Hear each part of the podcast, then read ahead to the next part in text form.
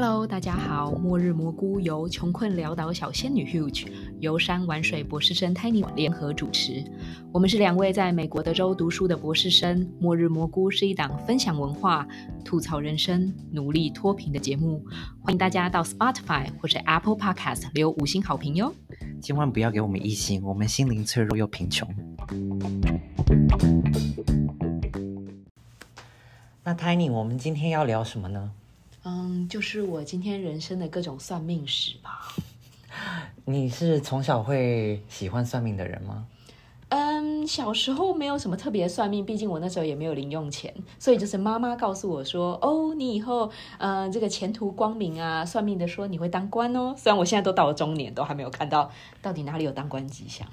嗯，我听说我妈在我很小的时候也有帮我算过命，还有帮我算过名字，然后也说我会宏图大展啊，前途光明啊这一类呃的算命结果。但现在快呃已经三十岁了，还是非常穷困潦倒。嗯，我们应该是要要去跟那些算命师，就是讨要那些算命费吧，根本就不准啊。哎，所以你的名字是算出来的吗？嗯，不是，但是我呃，我爸妈有拿我的名字呃去算过，我记得，嗯，哦，对，我也拿拿过我的名字说，那你觉得这个名字可以吗？真的很想要改名改运，然后算命师就说也可以啦，是一个有良心的算命师。那对今天会讲的呢，就是一些嗯，我的算命史嘛，不管是呢这个紫微斗数啊、八字、星盘、塔罗、人类图、MBTI，嗯，都是我在觉得人生很困惑的时候会给我的一些指示。嗯，那你在哪些人生呃的时时段很困惑呢？我觉得尤其是到了美国吧。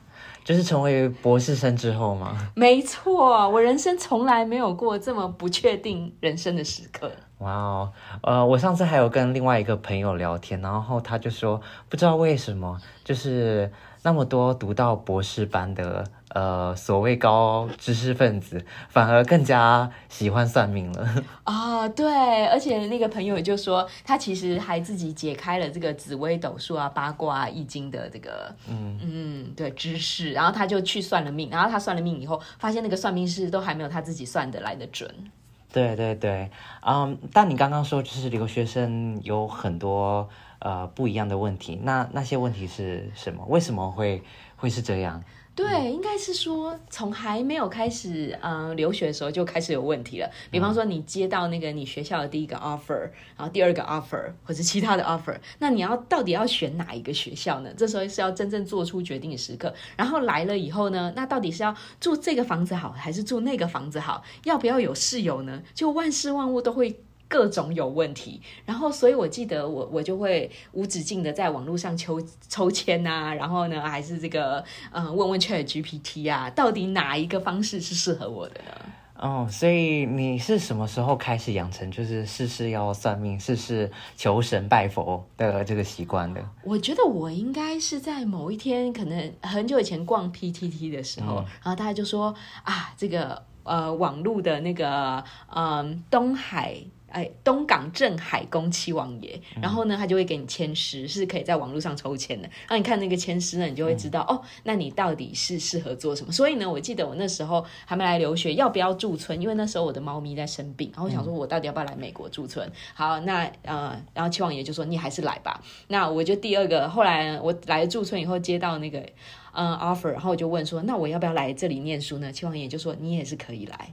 嗯，就是万事万物都会上线问一下。嗯，那你那时候申请的时候有问吗？你有问说，就是我应不应该申请来美国读书吗？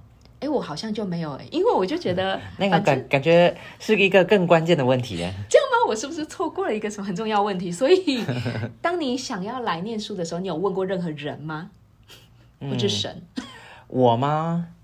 我好像没有哎，我一向就是做事非常有意志，然后就，呃，我就很笃定，就一定要来啊。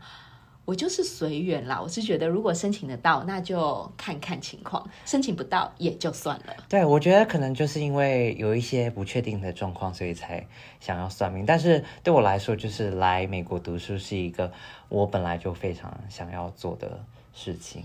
是对我来说，我觉得哦，我记得我很久以前也问过算命师，大概是还没有出社会，刚出社会的时候，那个时候去，呃，拿着我的生辰八字，然后问了朋友家的算命师说，那你觉得这条路，他好像帮我算出来是说可以做老师，或者是还是干嘛的？对，我想他的想象力就是到这边，然后我就说，那你觉得可以做作家吗？然后他就说。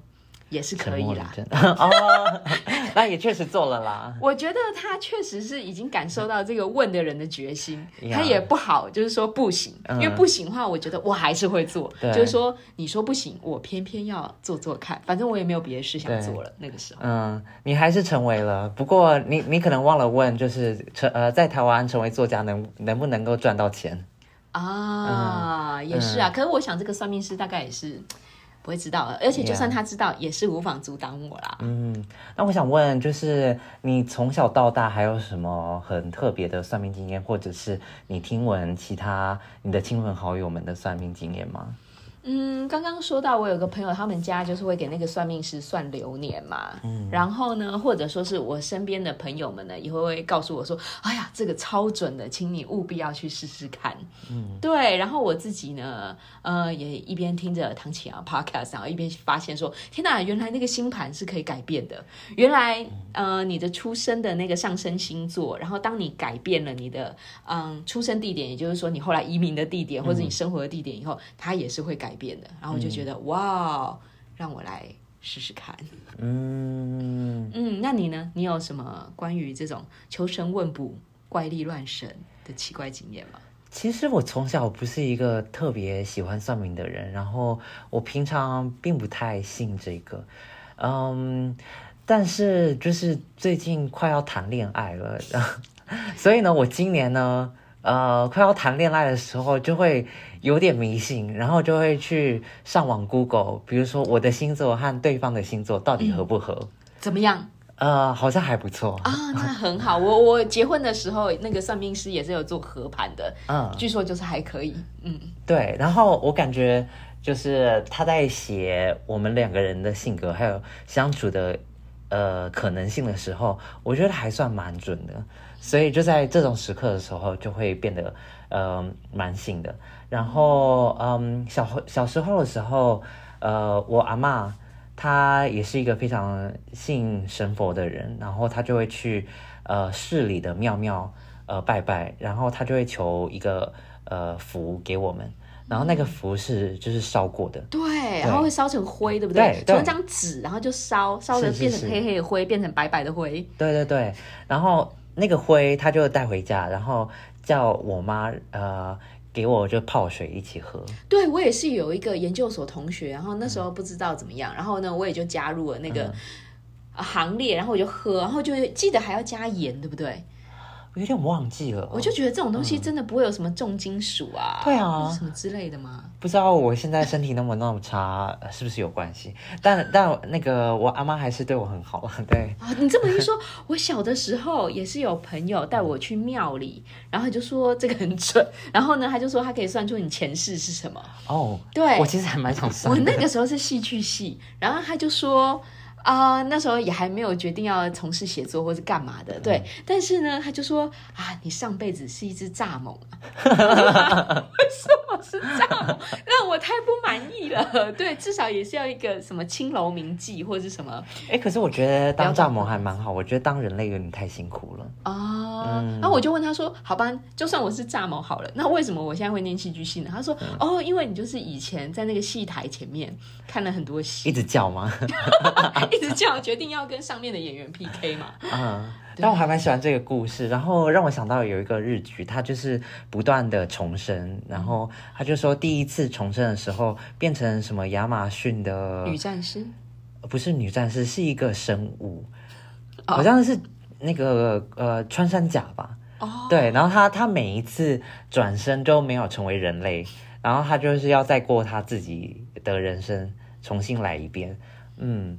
嗯，那我觉得就是这个就跟我们的呃传统习俗还有宗宗教息息相关，但又让我想到就是有另外一个故事，就是我有一个非常要好的大学学姐，嗯，然后他很聪明，而且就是他有非常多的国外经验，他在欧洲、呃美国呃都呃居住过。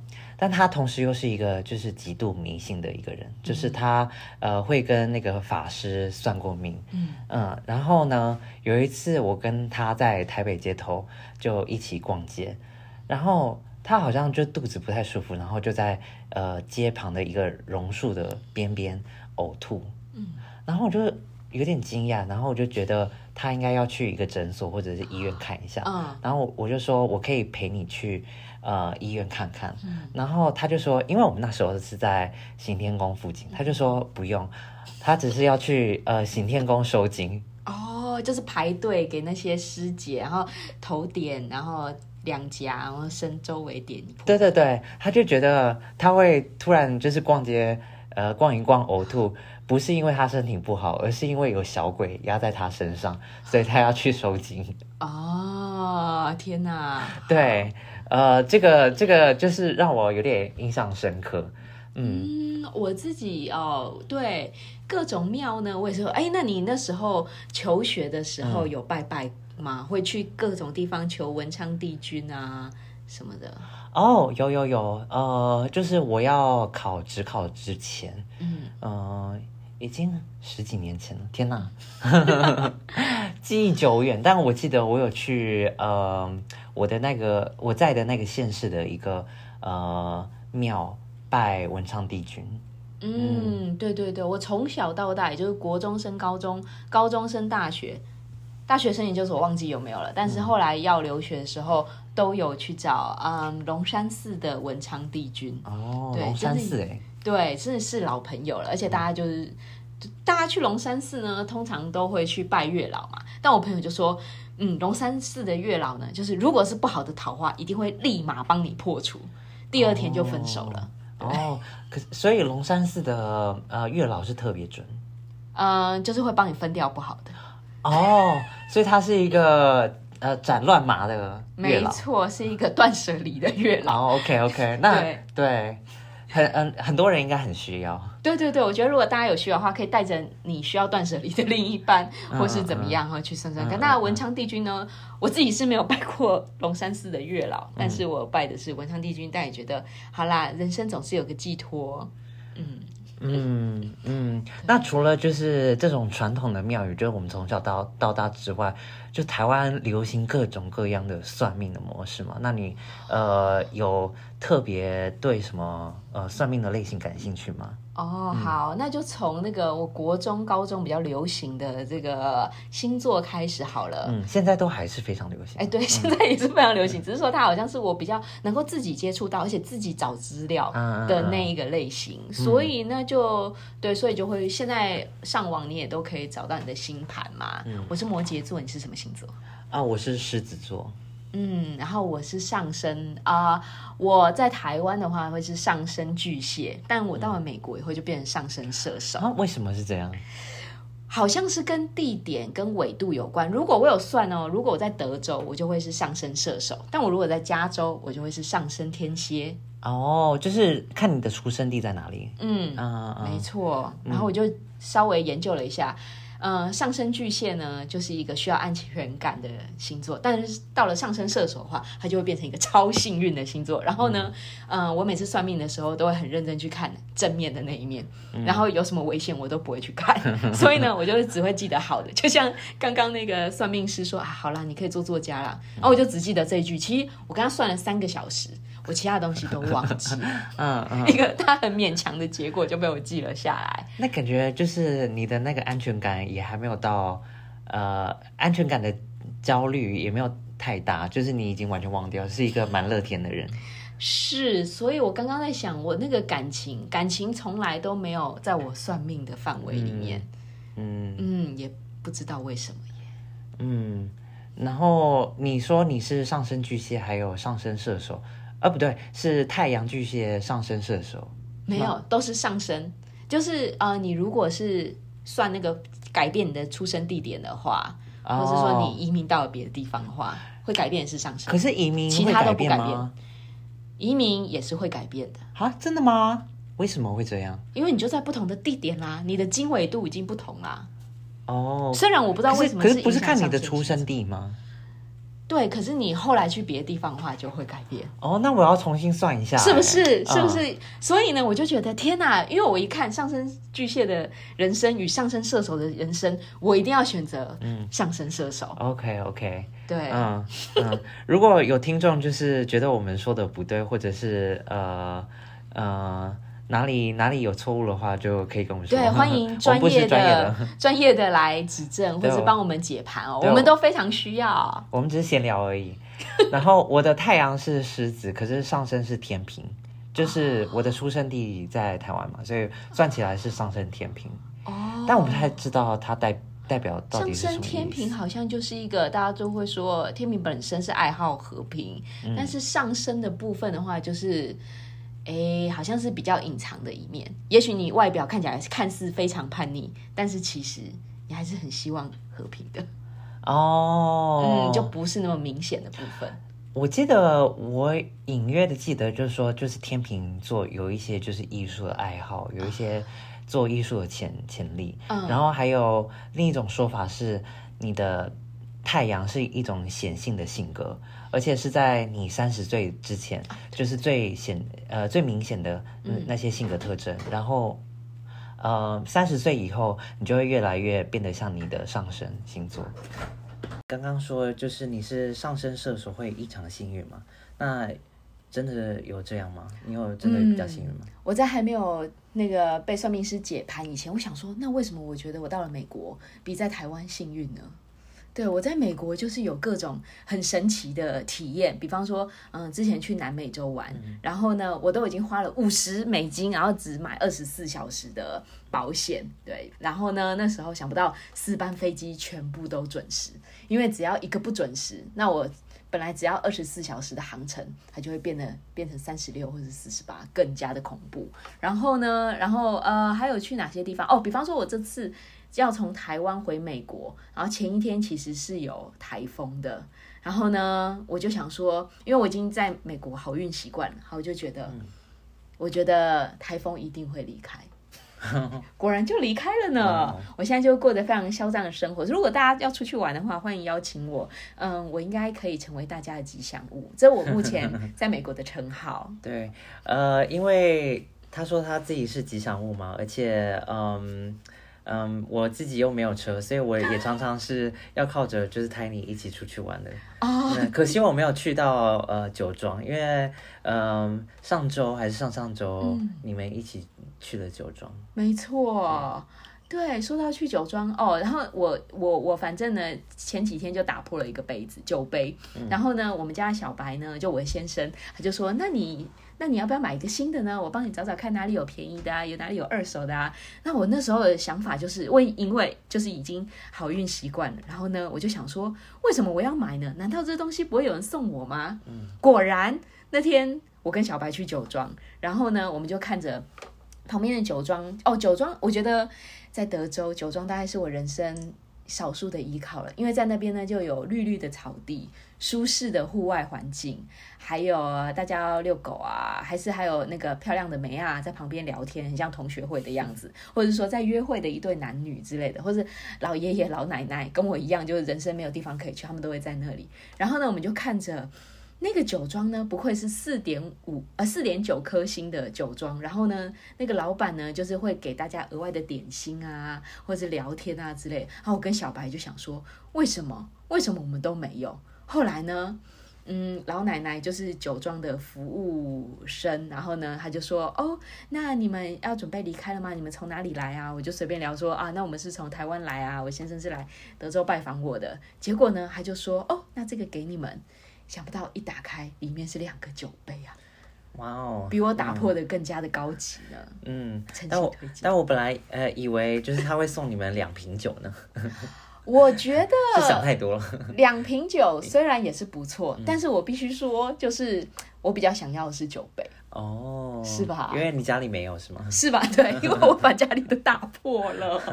对，所以我现在就过着一个相当嚣张的人生态度，就是说应该会有人送我吧，或者去踏青的时候会遇到呃有人要毕业了，然后他过了一两个月就说，哎、那我把我家里的东西都送你吧。然后就突然从一个赤贫的呃留学生，然后变成了一个现在至少有这个叫什么 Instant Pot 高压锅，然后跟嗯我看看哦，现在床上的这个嗯桌子啊，那个叫什么懒人桌也是他送的。哦，但呃，感觉星座就是比较是在说一个非常大的，就是你的这个性格倾向，然后你可能会遇到什么事情，可是很难具体会呃告诉你呃某一个方向，就是你到底要做什么样的事。那你还要去算其他的呃算命吗？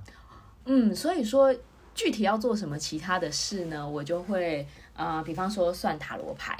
我觉得塔罗牌是一个可以帮助你做决定，但是我帮大家算的时候呢，都会说，其实我也都已经忘记我有带塔罗牌来来美国，是有一次聚餐的时候，然后呢，呃，学长就说，你书柜里竟然有放这个，他都已经顺利找到工作了，都已经是不是人生一片坦荡了？他就说我要算，我要算，然后我就说好吧，那那就来帮你算，就但我要跟大家说的是，我觉得塔罗牌对我来说是一种镜子吧。就是它是一个会随着你的心境而改变的东西，所以呢，塔罗牌我算的就是最简单的牌阵，那种现在、过去、未来。那你你就是，如果你做了这个决定，比方说我要不要跟这个人交往，那交往以后你的现在、过去、未来。大概会是长这个样子，但如果你改变了，如果你问的问题是，那我是不是应该跟另外一个人交往？那你的那个牌面应该也是会改变。嗯，你刚刚的那个说法还蛮有意思的，因为塔罗牌它它是有嗯呃一个形象的，就是有图像的，然后它的图像又代表某一种故事，所以人就是会看着那个故事来解读它的意义，但是它又是一些非常抽象。的呃故事线，所以它又开放出很多不同的解读。哦，对，我记得我之前写小说的时候，假如我要捏一个人的性格，就是这个人他现在面临的某一个事件，他该如何抉择？我有时候也会用塔罗牌来算，哦，就是他是怎么想的，那他接下来会怎么办？哎，好有意思哦。嗯，就一个看图说故事。我还没有想想过，就是创作可以用塔罗牌来帮你决定。你也可以跟他聊天，然后我会这样抽一张牌一张牌的抽，因为他有很多张牌嘛，然后你就会说，呃。那我今天怎么样呢？或者是说，我现在想写一个怎样的作品？嗯那你觉得怎么样？很只就翻了一张牌嘛。哦，那你的意思是说，是不是我应该写这个嗯科幻路线的呢？那如果我写一个怎样怎样会怎么样？就是其实你可以跟他不断的聊下去。哦，其实我觉得塔罗牌就有点像是开放式小说。嗯，因为它有各种不同的故事嘛，但是它又可以呃有不同的解读。我觉得就有点像是我们看一个电视剧的时候，会把自己投射到电视剧上面的人物，可是那个人物呃他面临的处境并不是跟你呃完全一样的，可是有某一些的点就是跟你有共鸣，所以你就会想要认同他。我觉得塔罗牌就有点像是这样子，对。然后其实呢，就是我们会做这一个 podcast，也是呃，我跟 Tiny 一起算塔罗牌的结果。然后那时候我就想要问说，我到底应该不呃，应该创哪一种业？就是我一直都想要做一个副业，就不管是 podcast 还是写作或者是音乐。嗯，顺带一提，就是我们呃。Intro 就是我们开场的那个音乐是我做的，真的 Hugh 真的超级多才多艺，所以呢，这种问题呢，想必凡人如果也是没有办法解答，因为我发现 Hugh 真的什么都会做，他都会一边吃火锅一边打毛线，然后我也有想过他也会刺青，然后我就想说，我是不是应该要把身体的一部分对交给他，然后来刺个一行字什么的。对你可能要算一下，对我可能适不适合做这件事？对，然后算一下，如果是呃适合的话，到底要刺什么样的图案？对，然后我记得那时候算出来呢，那个塔罗牌就告诉你说，哦，你做什么都可以啊，但重点是你要搭上这个浪潮。对，他就说我要搭上这个浪潮，然后另外一张牌也是非常类似的意思，对，好像就是有一个你要有一个山在远处，然后你要。努力的爬上去，没错，就是冲浪的时候，这个浪就来了，所以呢，你就跟上。然后重点是你做什么根本不重要，重点就是那波浪。对，所以呃，我感觉算命也会帮助你决定某一个事情。嗯，对，采取行动之类的。对。然后我那时候就觉得，天哪，他叫你采取行动，那不然而且我记得我们当初并不是说我们两个要一起做 podcast，是 Hugh 跟我说，哦，你如果想做线上课的话，我可以帮你录音。然后呢，我就说，对，好，那我们来讨论我的大纲。他就真的很认真的帮我看我整个课程的大纲，然后是讨论到后来，我们才说，那不然顺便做 podcast 好了。对，就是一些比较轻松聊天的话题，就是呃，本来一直都蛮想做 podcast 的，然后我们两个人聊天的时候又都是呃天南地北，就是边乱聊，嗯，对，就感觉蛮适合。然后他也需要累积一些粉丝，对，我们现在就是两个，这个一一来也不太想面对论论文，然后二来就是也也没有可能有力气写小说的状态。刚刚怎么会提到论文呢？我错了，我道歉啊。那好吧，嗯，除了塔罗之外，我我还常常听到，就是台湾人现在非常红那种，嗯，很多字母的叫做 MBTI 是吗？嗯，有的时候中文会叫十六型人格。哦，对对对，可是感觉它就有点不太像是传统的算命，比较像是现代心理学，然后是呃很科学式，就是告诉你你的人格到底是怎么样的。嗯，对你以前那种在小小时候的课程有做过吗？我记得我在高中的时候好像有做过。我记得我在研究生之前都没有看过这一个，哎。哦，对，我感觉好像是我研究生，就是呃，应该有五六年前才开始在台湾红起来，嗯，然后开始做那些测验，然后有一些视觉化的图像。哦，对对对，比方说什么冒险者，对对对对对守护者，对，等等的倡议者，这好像是我算出来的结果。你是什么？呃，我记得我是倡议者，还有辩论家，哦，了解。或者辩论家。我我记得我算过很多次，但就是这两种呃、嗯徘徊。我算起来都没有什么改变。应该说，我印象中我高中，因为我后来再也没有上过那种护理课或是之类的这种很认真要一全班一起把结果做出来。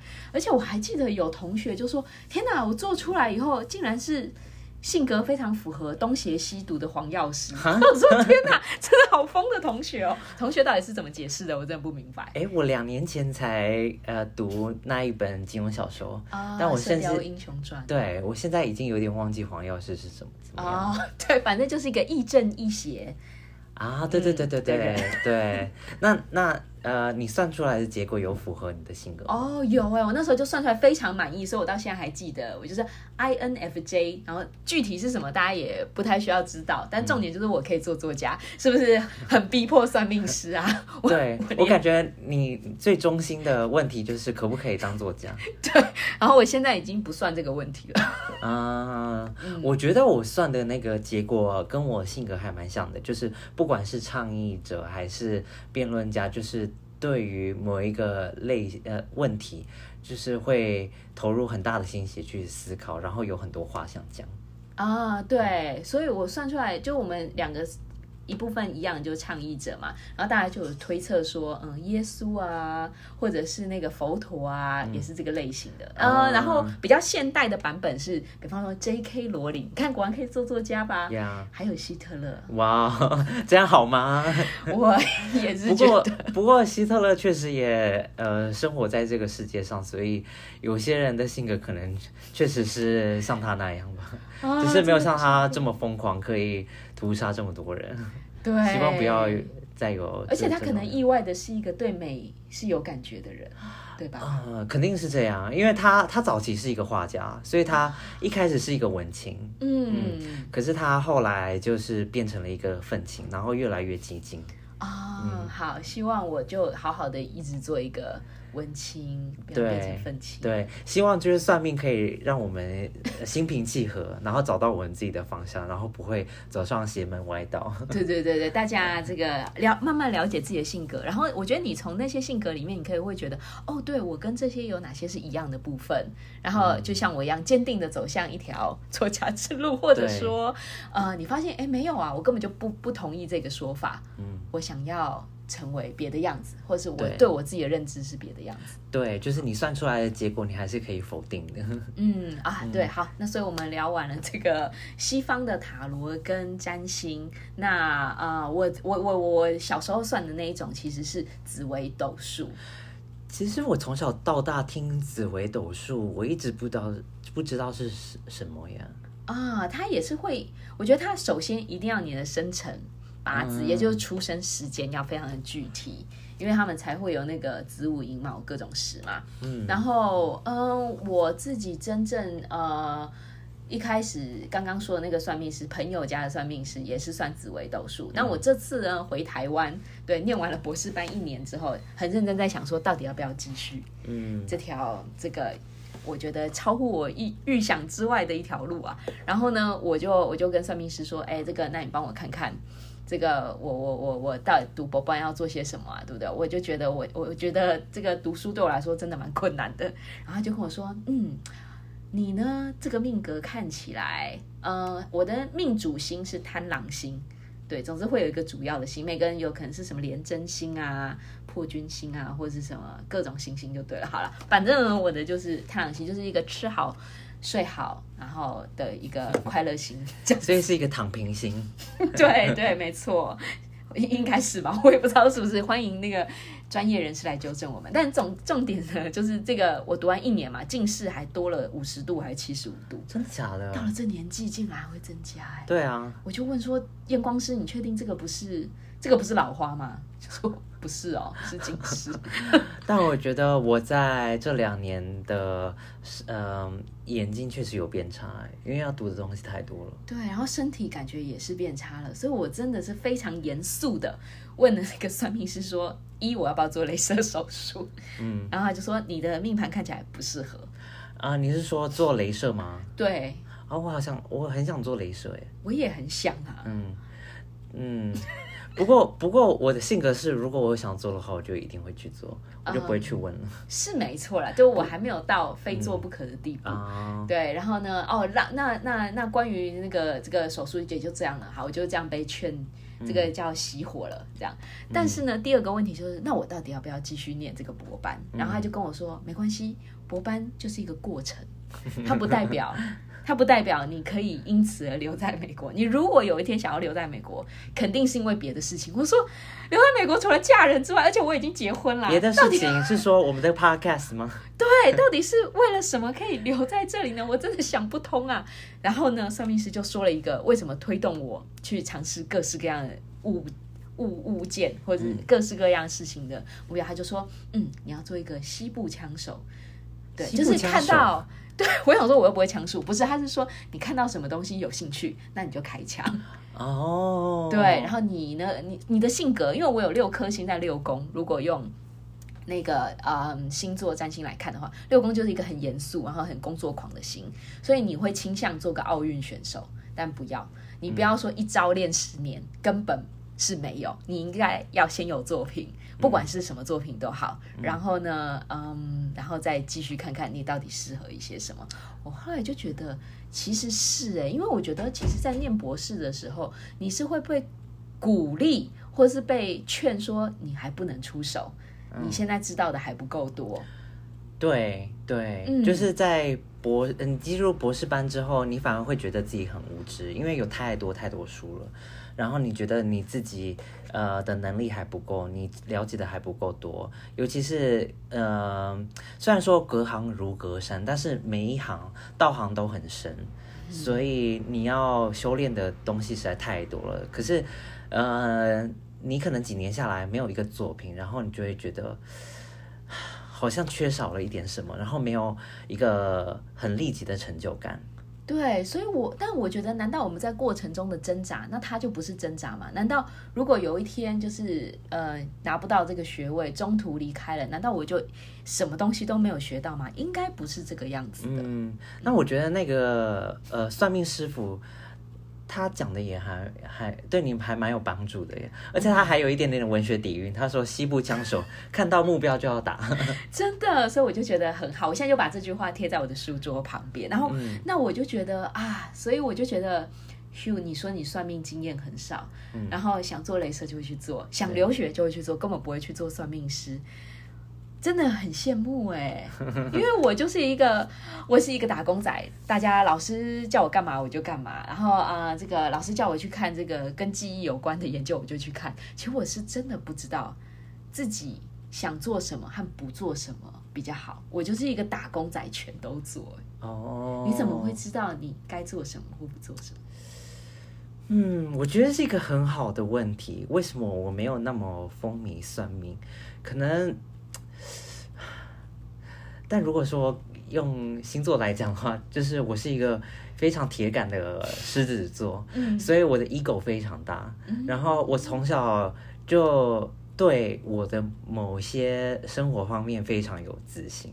嗯我我以前高中的时候是一个不我不太自信的人，可是我知道我有某一个方面的能力，然后那个呃那个方面的能力是非常好的，所以我知道我一定可以做这个。嗯，所以我对于那方面的事情我就毫不怀疑。可是你有、有能力的方面真的太多了呀，你你这样还是会很难。像我就觉得，对我知道我可以写这个，我也可以写那个，嗯，但是我就觉得那不然都写写看好了。就我真的是没有做决定。哦，你是嗯，我好像就是靠着我看的书，嗯，听的音乐，呃，看的电影，就是各种文学影视作品，然后来了解自己。哦，嗯这么一说，我们也是这条路。对，我们有一天就是我们就是开车的时候，然后听着我的追名林奇歌单，才发现我们两个是一个是两个 有中二病的少女。对对，我也小时候也非常喜欢日本歌手，嗯，追命林檎。但追命林檎对我的自我理解就很重要，就是我知道我高中的时候是一个很叛逆的人，有点非主流，然后有点女性主义倾向，然后喜欢文学文艺作品的人。嗯，没错没错，我们以后可以开一集来聊。那除了紫微斗数之外，你有算过什么其他的命吗？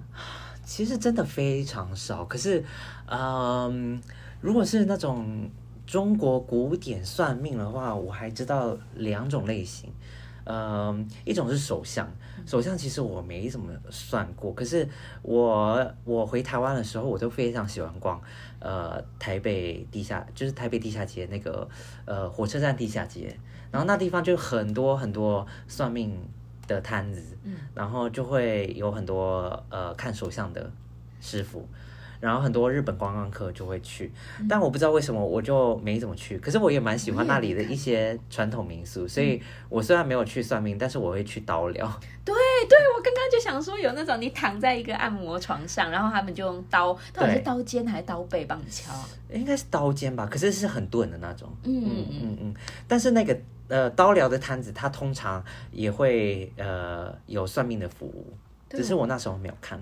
对，然后行天宫附近也是有算命一条街。嗯嗯，嗯，但我觉得大家如果有机会来到台湾或台北玩的话，一定要去一下台北地下街。那里不管是打电动的啦，嗯或是你想要体验各种东南亚美食啊，义工也会在这边就是聚会。对，它有好几条地下街。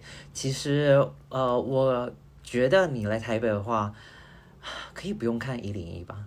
嗯，对，真的不用去，我去过 N 次，我每次都带亲戚去。对，当然如果你第一次来台北的话，可能可以去，我也不能为你负责。但是我觉得台北地下街有趣非常多。对你就会看到各种不同族裔的人、不同文化的人、嗯不同语言的人，然后不同兴趣爱好的人都在这个地方。对，包括热爱算命的人。对，然后除了手相之外，那里其实还会卖很多水晶。然后，嗯，手相和紫微斗数我不太会算，可是我有点相信，呃呃，那个风水，嗯，因为我觉得风水它应该是有一些科学依据，就是你开窗，然后看到那个景象，你不会看想要看到一个另外一个建筑的一个死角呀。嗯，对，对或者说你一起床就看到一个镜子，对会被吓死，想说家里房间有人吗？对对，所以我个人还蛮相信风水，可是我也没有特别去算过。你有算过风水吗？没有哎、因为我感觉这个真的是要请师傅来家里看，成本相当的高。哦，但我妈其实有算过风水，嗯，然后后来就是把我们呃整个家的呃布局改了一遍，因为我们以前就是打开门就会直接看到厕所，啊，嗯，然后我听说那样是对你的家族的族运会不好。哦，什么对门冲之类的。对，对门冲，然后呃，你家族的嗯凝聚力就会呃不好，然后呃你整个家庭会不和谐。然后我觉得可能是因为就是我们家庭确实有那个状况，所以我妈就非常的相信，所以就呃把呃客厅还有呃门厅的布置都改了一遍，所以就改了以后比较和谐嘛。我感觉有，哦，嗯，好，也不知道有没有其他原因。对，嗯，对，但是就看不到厕所，然后我们就用一个很大的一个呃柜子挡了起来。那要怎么上厕所？开另外一个门。呃，不是不是，就是说门厅前面有一个非常大的柜子，嗯，有一个呃一整排的柜子。然后我懂，因为嗯你们家非常大，所以大到中间可以放个柜子啊，其实也没有非常大，可是是一开门就是一个客厅了。啊，会看到厕所。对对懂对，嗯，哦，那看来风水还是有帮助，但是。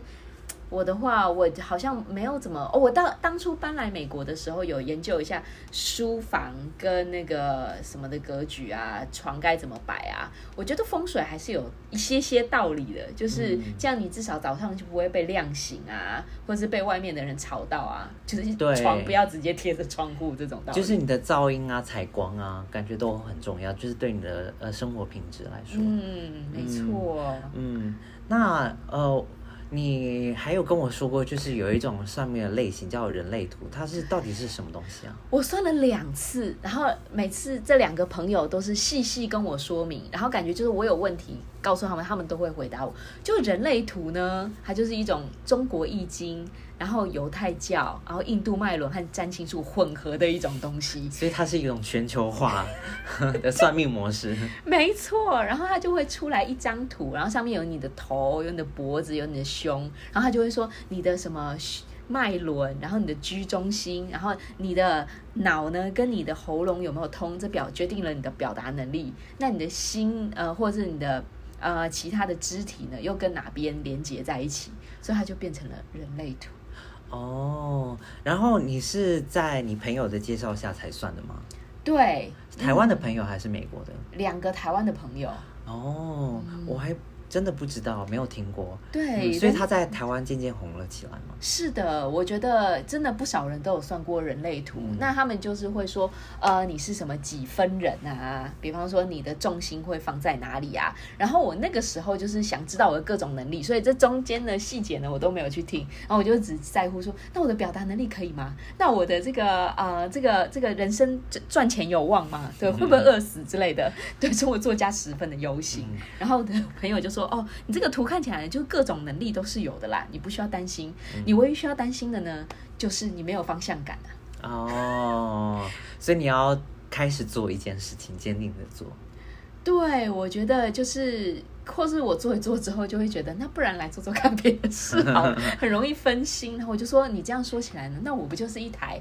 因为他们讲了太多专业术语，最后我的翻译就是，所以呢，我就是一台性能很好的特斯拉，但是没有没有方向感，而且开到山里以后就完蛋，但我也有同样的问题了。是不是？对，就是我的兴趣太广泛，然后不知道到底要专注在哪里。对，所以呢，不管是算命师还是我朋友，大家就说随便你要干嘛，你先去干嘛，就知道了。嗯，不过听起来就是呃，Tiny 呃算了非常多命，然后也跟呃我们两个出生台湾也有关系，就是台湾真的是一个算命大国，就真的好多人非常热衷算命，然后有各种算命的方式。我在美国生生活，好像很少会聊到算命的事情，就是嗯有很多年轻人也不怎么信那个星座，我觉得可能跟基督教的这个宗教文化也有点关系，但我们可以稍微再呃等一下再谈一下。那呃，我想问的是，就是你小时候或者是比较年轻的时候，就这么热衷算命吗？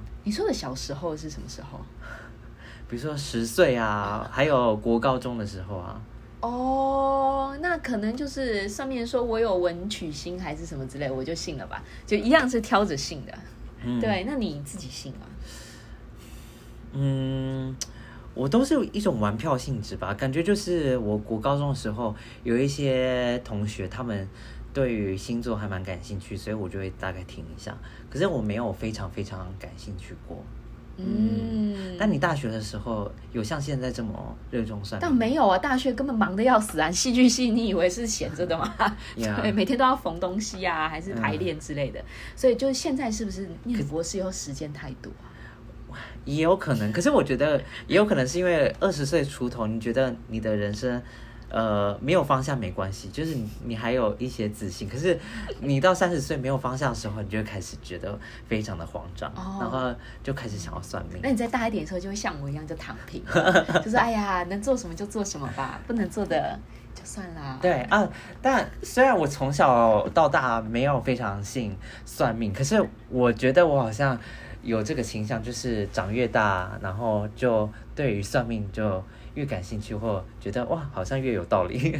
是啊，我也就是对我真的密集的会依靠各种外在的解答，应该也就是这两年，所以我就在想说，那到底是为什么呢？而且身边的朋友不只是我，对，就算没有出国的大家，对，现在面对着这个世界末日的恐慌呢，大家也都会想说，那我们都来算一算吧。对，那我觉得一种是因为我觉得你人在外面，嗯，呃，你能够掌控的东西越来越少，然后就是那种无力感催促着你说啊，那我还有什么优点？那我还有什么可以做的？对我以前在中国生活的时候啊，就是我有跟一些就是创业的人聊天，然后他们就调侃的说，就是如果你要认识中国的有钱人，然后要跟那些大佬们或者是富豪们聊天的话，你要打入他们的圈子的话，最好要懂一点呃风水。那不就是黄芪的故事吗？在台湾有一个诈骗惯犯，嗯然后他叫黄芪，然后他就是帮陈水扁算命之后大红，真的、哦很多人就是信了他，于是呢，他就到处的这个，我也觉得他真的是一个很有才能的人。嗯嗯，很厉害哎。嗯然后呃，就像我刚刚讲的，就是呃，富豪这些富豪他们非常热衷风水，这这是为什么呢？就是感觉呃，富豪们可以掌控的事情那么多，可是，在某一些关键领域里里面，还是有很多未知的东西，所以嗯，他们就会想要求助超超自然力量。嗯，对啊、但是同时间，就是虽然他们有很多资源，很有很多钱，可是，嗯，在呃现在的环境里面，尤其在中国的这个环境里面，就是财富好像是一个很不稳定的东西，所以感觉他们又更加热衷于财富，嗯呃，呃更更更加热衷于算命。有可能就是当这个世界你能掌握的东西都掌握了，接下来你就会想掌握不能掌握的东西。没错，没错。呃，我最近读的有一本书，它是在讲嗯罗马帝国晚期呃社会对于财富观念的转变。嗯，然后它有呃呃一些段落就在呃讲，就是当时候罗马帝国晚期的时候，很多贵族非常热衷于占星术，嗯，然后当时候基督教已经非常流行了，嗯。嗯，但是当时候的基督教和占星术还没有像后来那么呃有冲突，所以他们是同时相信基督教还有呃占星术的。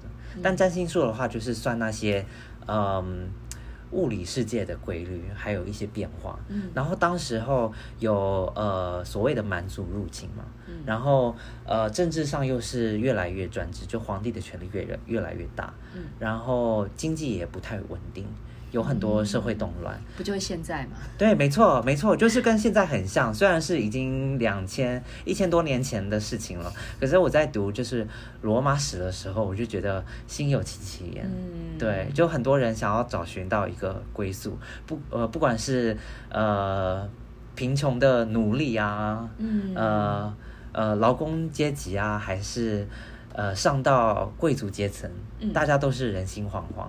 然后呃，那个学者呃那本书叫做呃穿过真言，嗯。然后他就在写说，呃，当整个政治和经济的环境，呃，贵族没办法控制的时候，然后同时，呃，这个文化越来越嗯、鼓励你往内探寻的时候，啊所以你就会寻找你个人的这个出路，就是在这整个大环境里面，你想要知道你个人的未来，所以我觉得这可能就是占星术为什么难怪美国不流行啊。流。行。嗯，为什么？因为美国还是大家就是相信自己可以闯闯看，要富有那个创业精神。哦我们不要算，我们就是试试看，投一大堆资源，然后呢，这个创这个新创公司就收掉。哦，我觉得确实就是呃，虽然美国的政治也是越来越动荡，可是还没有像其他 其他国家，比如说台湾 这么的不安定。嗯，对，因为他们毕竟是有两个呃大洋可以保护，所以不会觉得呃我完全没有出路，要靠算命来知道我的未来。是的，对，但他们同时就是基督教的这个宗教文化是非常强势的，所以、嗯。呃，异神教通常是对于就是算命没有那么鼓励，他们会觉得嗯。除了神之外，没有什么东西可以决定呃你的命运的，是。所以要呃神和你自己，就是你的道德观念还有你的进取心。哇，嗯，所以你不要去算有的没没的，嗯那就是基督教还有伊斯兰教他们的观念。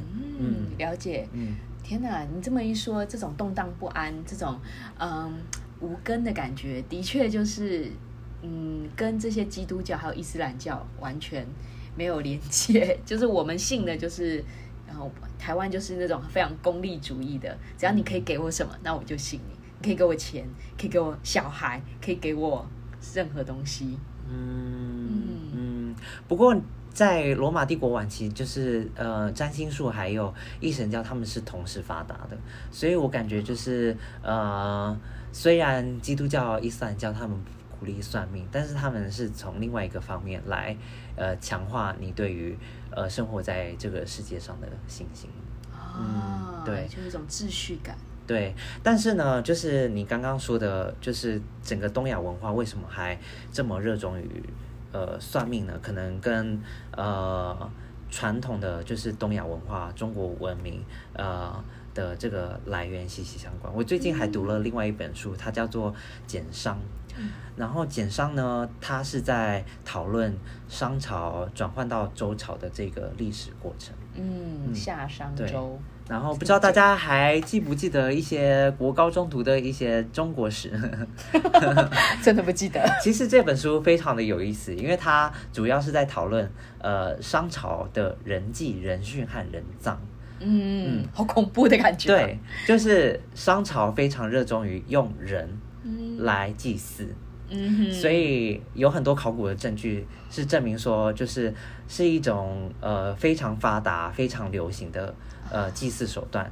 然后呃有有一些坑，甚至是都是用呃活人吗？会用死人来，呃嗯，这叫祭祀嘛？感觉是都有，就各种各样的杀法。然后、哦。然后有一些考古的证据是还表明说，就是呃呃特定延缓他呃他们的死亡。哦。所以是呃，在祭祀的人看来，嗯、是享受他们死亡的过程的。嗯，然后有一些呃尸体呢，他们是呃在死亡之前就挣呃要挣扎，就比如说啊。被砍断腿，可是他他是在一个呃一个坑里面，嗯然后他是想要就爬出去。嗯，你确定我们这集不会被禁啊？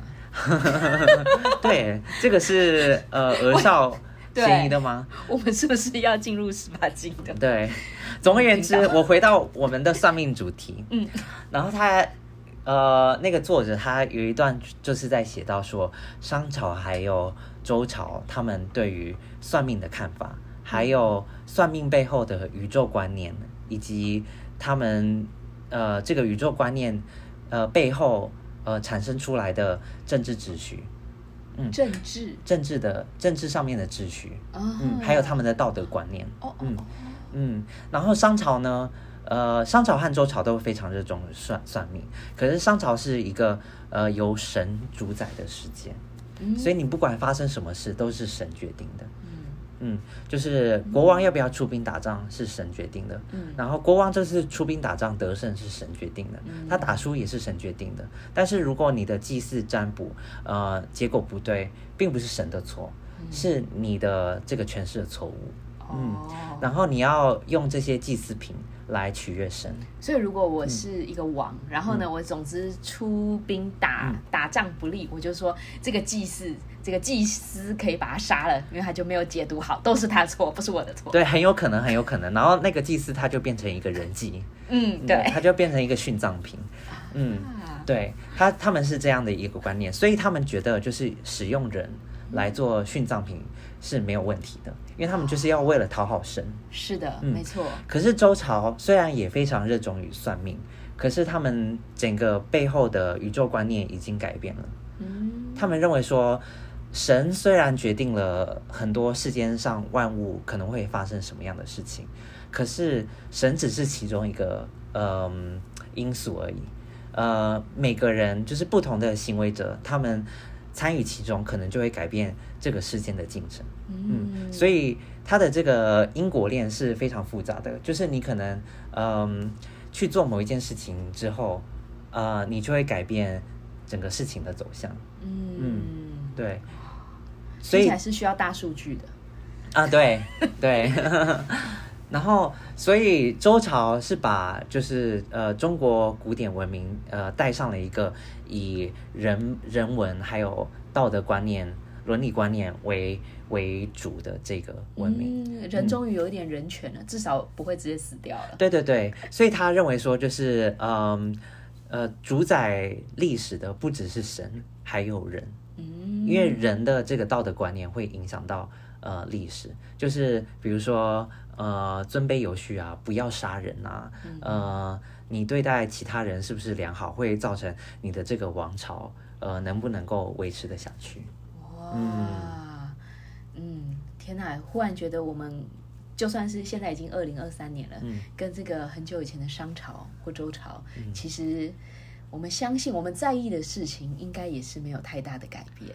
对，其实就是那个《易经》是对于呃呃台湾的很多算命是一个源头，嗯然后像什么卦呀、呃八卦啊，没错，呃六十四卦这些都还是有在继续使用的。嗯，然后那个学者说，六十四卦其实是呃，就是周朝的开创者，呃，在在从那些卦里面探求怎么样推翻商朝的这个过程，然后他们从这个推翻商朝的过程里面推算出，就是人是呃人间里面的事物是可以被变换的，而且是可以分类的，而且我记得卦它本身就是会有。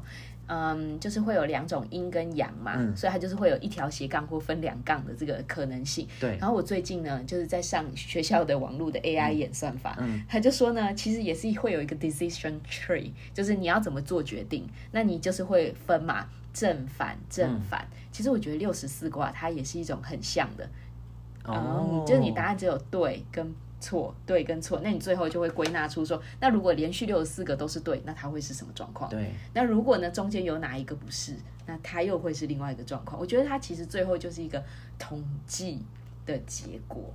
哦，就是各种呃嗯事情，他们有可能出现的后果。对，嗯但我觉得你说，如果我们今天要推翻一个王朝，我们是不是要想过，起码有六十四种可能？嗯因为它一定不会是零和游戏，对就是正跟反，它一定有非常多细微的差异。因为有一个卦呢，它好像是全部呃阳爻还是全部阴爻，然后他就呃那个学者解读是说。呃，周文王在写这个词的时候，他的意思是说，商朝到达最鼎盛的势力的阶段了。可是他相反的那个爻，呃，那个卦呢，意思是说，呃，商朝的鼎盛的这个状态，呃，可能会被翻转过来。嗯，所以它是另外一种状况。嗯。所以他的意思是说，就是你的现状是可以被人改变的。嗯，嗯，好，好，那我们今天已经聊了非常多东西，从我们各自的算命经验，还有呃不同的算命方法，还有一些算命背后嗯、呃的心理学。对，从罗马帝国到商朝，对对，还有一些呃富豪们呃人心惶惶不安，呃，我们虽然不是富豪，但是也是惶惶不安。嗯，对，所以希望大家世界和平，然后身体健康啊。对，没错。嗯，那最后我们要来推荐一下，这是我们的例行啊，这个 routine。那要推荐一个自己最近喜欢的节目或者说是作品，那你要推荐什么呢？嗯，我就来推荐我刚刚说的那一本书好了，呃，叫做《剪商》。剪是剪刀的剪的上半部是钱，然后再一个羽毛的羽，嗯，然后商呢就是商朝的商，那简上的意思就是推翻商朝，嗯，然后作者呃叫做李硕，他是一个已经过世的中国历史学者，啊啊，已经过世啊。对对对，呃，好像前几年才过世吧。然后，呃，这本书就是好像引发轰动吧，反正呃变得非常畅销。我也觉得读起来也蛮有意思的，只是嗯，它还是有点学术，所以它有非常非常多考古的细节。就是如果大家感兴趣的话，可以跳过那些考古的细节，就是直接读最精彩、最刺刺激的那一部分，就是跟呃人际有关的。好，那我的话，那我来推荐两个好了。因为就在你刚刚讲那个呃夏朝跟周朝的时候，我突然觉得其实易经是一个蛮有趣的东西。嗯，然后呢，你就可以从它的卦里面，然后注意你个人的人生守则啊，或者是某些容易忽略的面相。所以就易经哦，易经的作者不可考，所以就是不知道。那另外一个话就是我平常泡澡时候都会听的唐启阳的《唐阳鸡酒屋》，因为我觉得唐老师的声音真的非常好听。然后呢，就是听的时候也不会有什么压力，然后又可以。听得很清楚，嗯，所以呢，就是分享给各位、各位、各位，嗯，对，收听的观众，嗯嗯，好啦，那我们末日蘑菇，下次再嗨。